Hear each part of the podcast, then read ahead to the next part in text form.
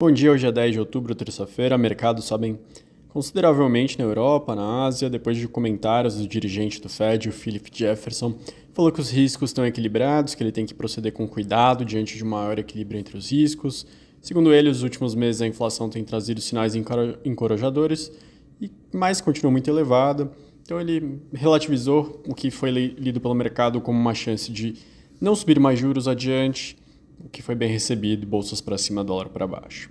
O FMI publicou agora pela manhã seu material de projeções, lembrando que ele atualiza de forma trimestral. Então, projeções agora para o barril de petróleo em 80,5 dólares até o final do ano e que continue caindo para uma média de 72 dólares barril até 2026. Para a PIB, o FMI imagina 3% de crescimento do mundo em 2023 e 2,9% em 2024. Olhando os principais países, Estados Unidos crescendo 2,1% nesse ano, repetindo do, o ano passado.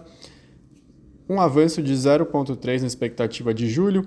Para 2024, a FMI projeta agora 1,5%, antes estava em 1%. Na zona do euro, cortou 0,2% na projeção, agora está imaginando 0,7% de crescimento. Para o ano que vem, projeta uma alta de 1,2%, também menor, anteriormente estava projetando 1,5%. Para a China, reduziu também para 5% esse ano, antes era 5,2%, e para 4,2% no ano que vem, antes era 4,5%. Para o Brasil, a FMI subiu a projeção para 3,1% de 2,1% anteriormente, em 2023. Lembrando que ano passado a gente cresceu 2,9%. E para 2024, ele subiu de 1,2% para 1,5%.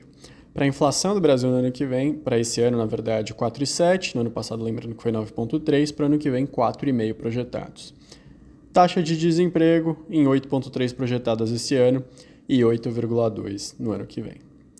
Falando sobre política monetária, o dirigente do Banco Central, Gabriel Galípolo, participou de uma, live né, do próprio Banco Central e falou que considera o ritmo de 0,5 como adequado. Falou que a barra para mudar tanto para cima quanto para baixo é muito alta, então já indicando bastante que eles consideram cortar mais 0,5 nas próximas reuniões. Ressaltou que o cenário de inflação é benigno, mas que ele está analisando bastante o contexto que está mais volátil. Uma pesquisa do movimento Para Ser Justo, com base em 310 emendas propostas pelos senadores, verificou que quase metade das emendas aumenta a alíquota da reforma tributária. Na avaliação do movimento, 66% das emendas possuem teor negativo, pois prejudicam o funcionamento do novo sistema, e apenas 7% foram classificadas como positivo. O restante tratam de questões mais políticas, como aquele sobre o desenho do Conselho Federativo de Estados e Municípios. Ontem, o presidente do Banco Central revelou que o Pix atingiu um novo recorde com 168 milhões de transações em um único dia. O Pix fazendo muito sucesso. No final de agosto, bateu uma marca de 650 milhões de chaves.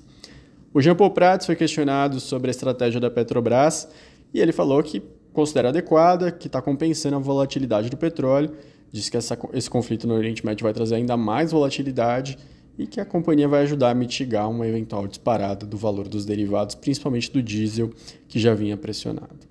Esses são os destaques da terça-feira. Bom dia para você. Até amanhã.